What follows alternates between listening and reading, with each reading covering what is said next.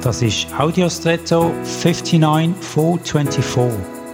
Hallo und schön hast du eingeschaltet.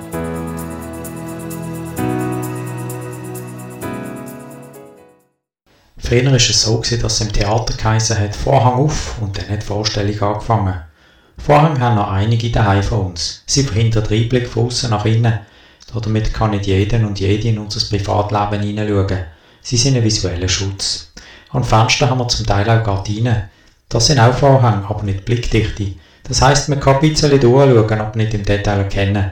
In gewissen Bereichen in unserem Leben bevorzugen wir Gardinen, weil wir eine gewisse Transparenz zulassen. In anderen wählen wir Vorhänge. Die dienen uns als Schutz und nur vor wenigen öffnen wir sie.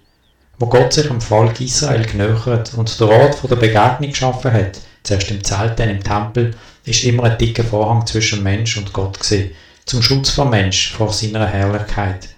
Wo Jesus gestorben ist, ist der Vorhang verrissen. Gott hat sich durchs Entfernen vom Vorhang uns gegenüber zugänglich gemacht und gewährt uns jetzt neuen Einblick in sein Wesen. Und jetzt wünsche ich dir einen außergewöhnlichen Tag.